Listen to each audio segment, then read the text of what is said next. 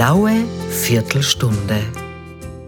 Gewaltverbrecher, die nur zu Bewährungsstrafen verurteilt werden, bereits von der Exekutive überführte Straftäter, die nach kurzer U-Haft wieder zurück auf die Straße dürfen, leben wir im Zeitalter der Kuscheljustiz?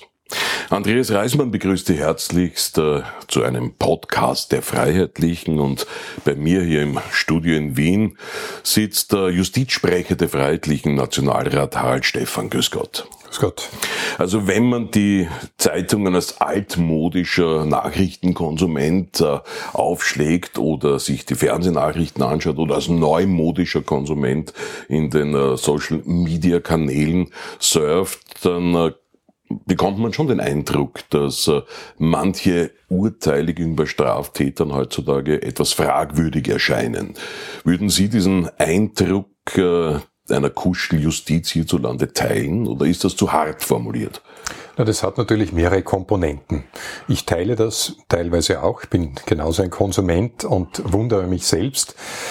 Also, es hat eben mit mehreren Dingen zu tun. Das eine ist, dass natürlich auch in der Richterschaft der Zeitgeist Einzug genommen hat und natürlich auch dort entsprechende Wertungen vorgenommen werden. Aber es hat auch sehr viel damit zu tun, wie Gesetze gemacht werden. Und Sie fragen mich ja in erster Linie mal als Abgeordneter und dann soll man nicht immer den Finger woanders hin äh, zeigen, sondern man soll auf sich selbst äh, mal oder an sich selbst denken. Und ja, wir haben zum Teil eine falsche Wertung und wir haben zum Teil Gesetze, die es ermöglichen oder die es Richtern umgekehrt gar nicht ermöglichen, wirklich harte Urteile zu fällen. Weil haben wir mal Regelungen lange gehabt, dass unter 21-Jährige etwa zum Beispiel wie Jugendliche zu behandeln sind und daher äh, nicht so streng bestraft werden können. Wir haben Regelungen, dass wenn einer ein Ersttäter ist, dass dann im unteren Drittel des Strafrahmens vorgegangen werden soll. Und jetzt denken Sie an irgendwelche Zuwanderer aus Syrien, also Zuwanderer sage ich gar nicht, sondern sogenannte Flüchtlinge. Äh, der ist bei uns ein Ersttäter. Der hat vielleicht äh, schon, weiß Gott, was alles angestellt in seinem Heimatland, aber bei uns schlägt er erstmals auf mit 20, äh, vergewaltigt dann einen Buben im Bad wie vorgekommen und der bekommt dann zwei Jahre und die Justiz sagt, wir, uns sind die Hände gebunden. Also wir müssen natürlich beim Gesetzgeber ansetzen und wir müssen auch überlegen, welche Wertungen wir haben. Wir haben das Thema Sexualstraftaten, das äh, sehr heikel ist. Wir haben das Thema der Gewaltverbrechen und dann haben wir alle die Straftaten, die im Zusammenhang mit Vermögensdelikten äh, stehen und da hat man schon manchmal den Eindruck, dass die Wertung nicht ganz passt. Mhm. Kommen wir nochmal zurück auf das Thema, das jetzt natürlich in aller Munde ist durch den Fall Teichtmeister, der Burgtheater-Schauspieler, der ja ähm, Kinderpornos zu Hause en masse hortete und bei dem auch äh, Kokain gefunden wurde. Das ist schon sehr erstaunlich. Also da denkt man sich schon seinen Teil. Vielleicht darf ich das gleich so anfangen. Wenn der 50.000 oder mehr Daten hat, dann Dateien hat, dann ist er nicht kein Einzeltäter. Dann ist es einmal auf jeden Fall ein Netzwerk, der ist in einem Netzwerk drinnen und dann möchte ich schon einmal mehr wissen, als nur, dass wir jetzt auf den einen hinschauen. Das ist einmal das eine. Dann sehr eigenartig erscheint eben diese Tatsache mit dem Kokain. Jeder kleine äh, Dealer würde da sofort äh, festgenommen werden und hätte sofort die größten Probleme. Er geht frei und das Verfahren wird sogar eingestellt. Also entweder wird er wirklich geschützt oder er hat irgendeinen Deal eingegangen mit der Justiz und äh, mit, den, mit den Ermittlungsbehörden und liefert jetzt andere ans Messer. Das wäre natürlich, wenn ich so will, die schönere Variante. Aber es ist schon unglaublich und auch da muss man schon sagen, also das ist, dieses ganze Thema ist sehr lange verharmlost worden. Und wir als Freiheitliche haben ja viele Vorstöße gemacht, weil hier ja ein unglaublicher Schaden vor allem an, an Kindern angerichtet wird. Jedes einzelne von diesen Fotos, die da drauf sind, sind so widerlich, dass das keiner von uns sehen will. Das ist, das ist viel schlimmer, als man sich das jetzt vielleicht so vorstellt. Gerade sind, in diesem Fall auch. Ja, auch gerade in diesem Fall. Das sind jetzt nicht irgendwelche ästhetischen Bilder, sondern das sind meistens Gewaltbilder. Es ist ganz widerlich, was diesen Kindern hier angetan wurde. Und äh, Daher ist auch diese Strafdrohung von bis zu zwei Jahren schon erstaunlich und ein, ein Strafverteidiger, ein Bekannter hat unlängst gesagt, äh, wenn hier nur ein Hitlerbild drauf wäre, dann wäre die Strafdrohung plötzlich bis zu zehn Jahren und man würde sich diese 50.000 Pornos gar nicht mehr anschauen. Also da sieht man schon, da ist irgendwas nicht äh, in, in, in, der Wertigkeit doch verschoben.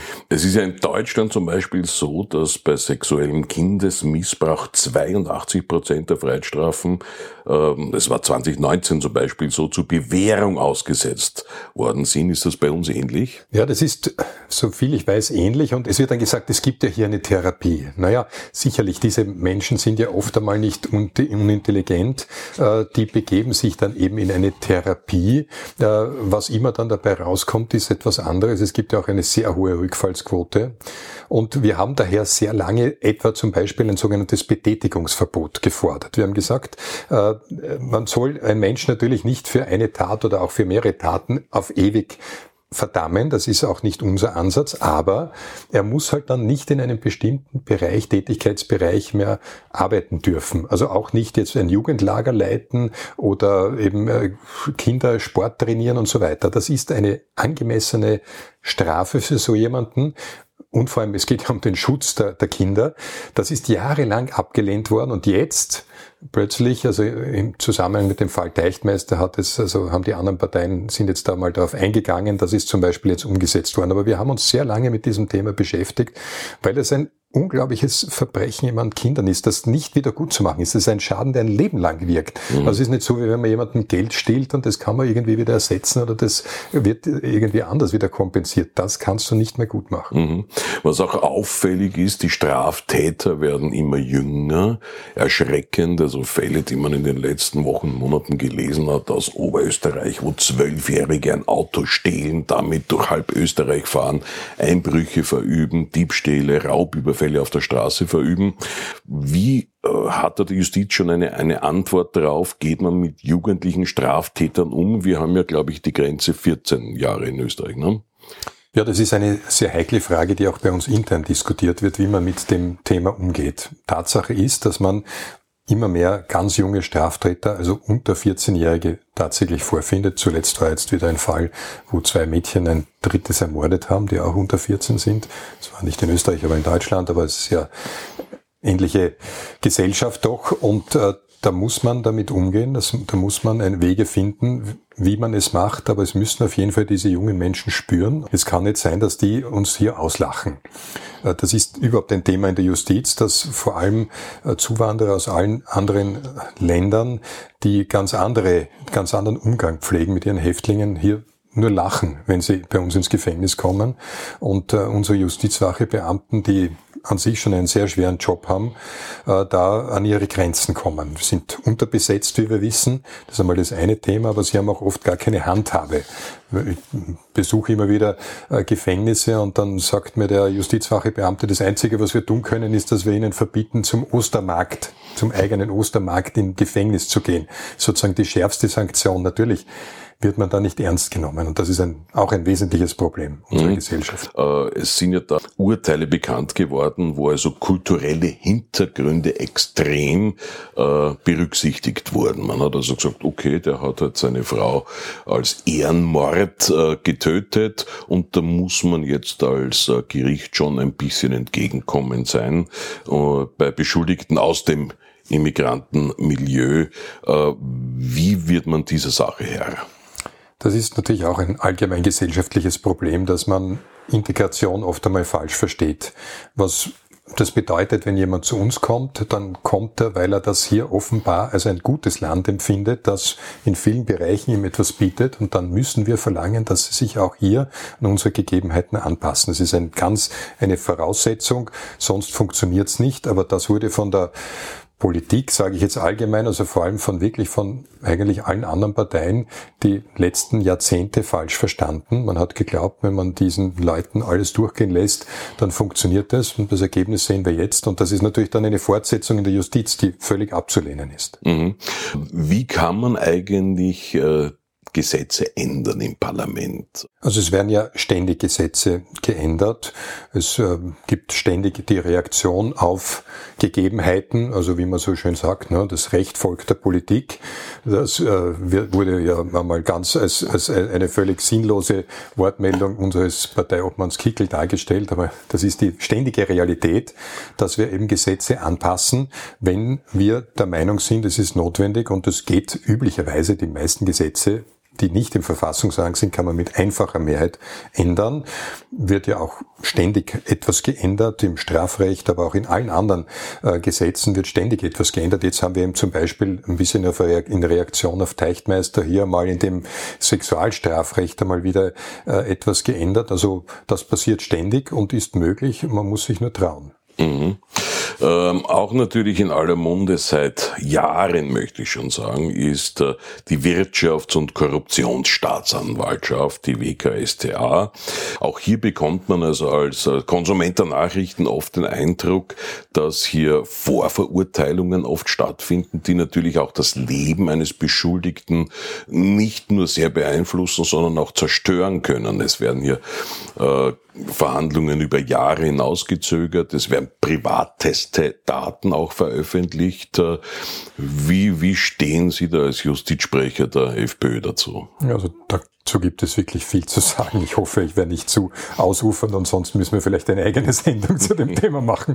Also äh, beginnt einmal damit, dass man tatsächlich ein bisschen den Eindruck hat, es gibt eine Tendenz, wenn man anschaut, gegen wen vorgegangen wird und gegen wen nicht, bei wem Mobiltelefone oder Geräte abgenommen werden und bei wem nicht, von wem die ganzen Kommunikation in die Öffentlichkeit kommt und von wem nicht. Ich sage das jetzt einmal so ganz, ohne äh, dass ich das beim Namen nenne, aber ich glaube, dass ich die Zuhörer Zuhörer sehr gut vorstellen können, was damit gemeint ist.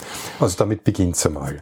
Das Zweite ist, dass hier festgestellt wurde, dass ich glaube 30.000 Verfahren äh, oder Beschuldigte äh, da in Verfahren verwickelt sind und davon werden dann ein minimaler Bruchteil, vielleicht 10 Prozent verurteilt. Jetzt weiß ich schon, der Staat muss Dinge verfolgen, das ist auch richtig, aber wenn es so ein Missverhältnis gibt, dann muss man sich, so wie Sie sagen, vorstellen, was das bedeutet. Diese Vorverurteilung. Äh, man hat hohe Kosten, man hat eine hohe psychische Belastung, das darf man nicht unterschätzen. Jeder, der mal in ein Strafverfahren als Beschuldigter oder vielleicht auch Angeklagter verwickelt war, weiß, was ich meine. Und wenn man ein bisschen in der Öffentlichkeit steht, dann ist man auch gebrandmarkt. Und äh, daher müsste man hier schon sehr vorsichtig sein. Also erst einmal wie wird überhaupt vorgegangen? Zweitens einmal, muss darüber, darf darüber in der Form berichtet werden.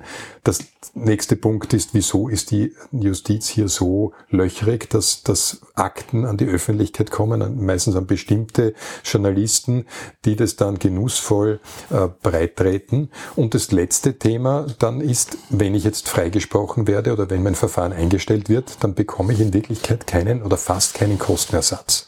Das führt dazu, dass also Menschen schon allein durch das Verfahren in Wirklichkeit bestraft werden. Wie ich jetzt gesagt habe, in mehreren Punkten. Mhm. Und also da muss Abhilfe geschaffen werden, da bin ich äh, überzeugt. Also ein relativ leicht zu lösendes Thema wäre zumindest einmal dieser Kostenersatz, äh, weil äh, eben, also um jetzt kein, ein Beispiel vielleicht aus einem anderen Bereich zu nehmen, Balluch, äh, der Tierschützer, der, Tierschützer, ja. äh, der ist äh, sehr lange vor Gericht gestanden und hat, war nachher, ich glaube, er hat sich mit Spenden irgendwie retten können, aber der wäre eigentlich äh, konkursreif gewesen, obwohl er mhm. freigesprochen wurde. Also hier ist einiges im Argen. Mhm. Äh, die Justiz hat's ja nicht sehr gerne, wenn man sie kritisiert. Also so hat zum Beispiel im Dezember die Präsidentin der Staatsanwältevereinigung Cornelia Koller gesagt, wenn die Politik dauernd behauptet, dass die Justiz nicht korrekt arbeitet, dann bleibt bei der Bevölkerung irgendetwas hängen, also was Negatives. Und das würde dann äh, in der Folge den Rechtsstaat in Frage stellen. Darf man die Justiz nicht kritisieren? Natürlich darf man die Justiz kritisieren. Also ich glaube, da muss man ein bisschen was unterscheiden. Also wenn, wenn die Justiz unfehlbar wäre, dann bräuchten wir keine Rechtsmittel und keine zweite und dritte Instanz. Menschen machen Fehler und äh, Juristen sind auch Menschen und Richter und Staatsanwälte sind auch Menschen. Es passieren Fehler. Daher darf man das natürlich kritisieren. Ich glaube eher, dass also äh, solche Vorkommnisse, wie ich sie vorher auch angesprochen habe, dass also Akten in die Öffentlichkeit kommen, äh, dass man den Eindruck hat, dass hier vielleicht auch tendenziös manche Dinge verfolgt werden. Ich glaube, dass das eher ein Problem für den Rechtsstaat ist. Also ich denke jetzt nur an die elf Freisprüche für Heinz-Christian Strache. Also der wurde vorverurteilt als das Synonym für Korruption und jetzt ist er elfmal freigesprochen, kein einziges Mal verurteilt da denkt man sich schon, da ist irgendwo äh, etwas nicht ganz in Ordnung. Und ich meine jetzt auch im Zusammenhang mit, mit den Corona-Maßnahmen, was es da an Verurteilungen gegeben hat und so weiter. Ja, also äh, ich glaube, dass eher dort die Probleme liegen, warum die Justiz manchmal äh, in, vielleicht in einem schlechten Licht steht. Mhm. Aber ich möchte bitte, Entschuldigung, vielleicht ganz bewusst sagen, ich, das System in Österreich funktioniert grundsätzlich sehr gut. Wir reden jetzt auch hier von Ausweisern. Justiz ist auch viel anderes. Das sind die ganzen Grundbücher, Firmenbuch, das ist Zivilgerichtsbarkeit. Österreich hat ein sehr gut funktioniertes Justizsystem, das zum Teil sogar äh, in der Welt vorbildhaft ist. Also wir müssen jetzt aufpassen, dass wir das jetzt nicht schlecht reden. Dann bedanke ich mich herzlichst für dieses Gespräch. Justizsprecher der FPÖ, Harald Stephan, danke fürs Kommen. Danke für die Einladung. Bei Ihnen, liebe Zuhörerinnen und Zuhörer, bedanke ich mich auch wünsche alles Gute bis zum nächsten Mal. Handkuss den Damen und Handschlag den Herren.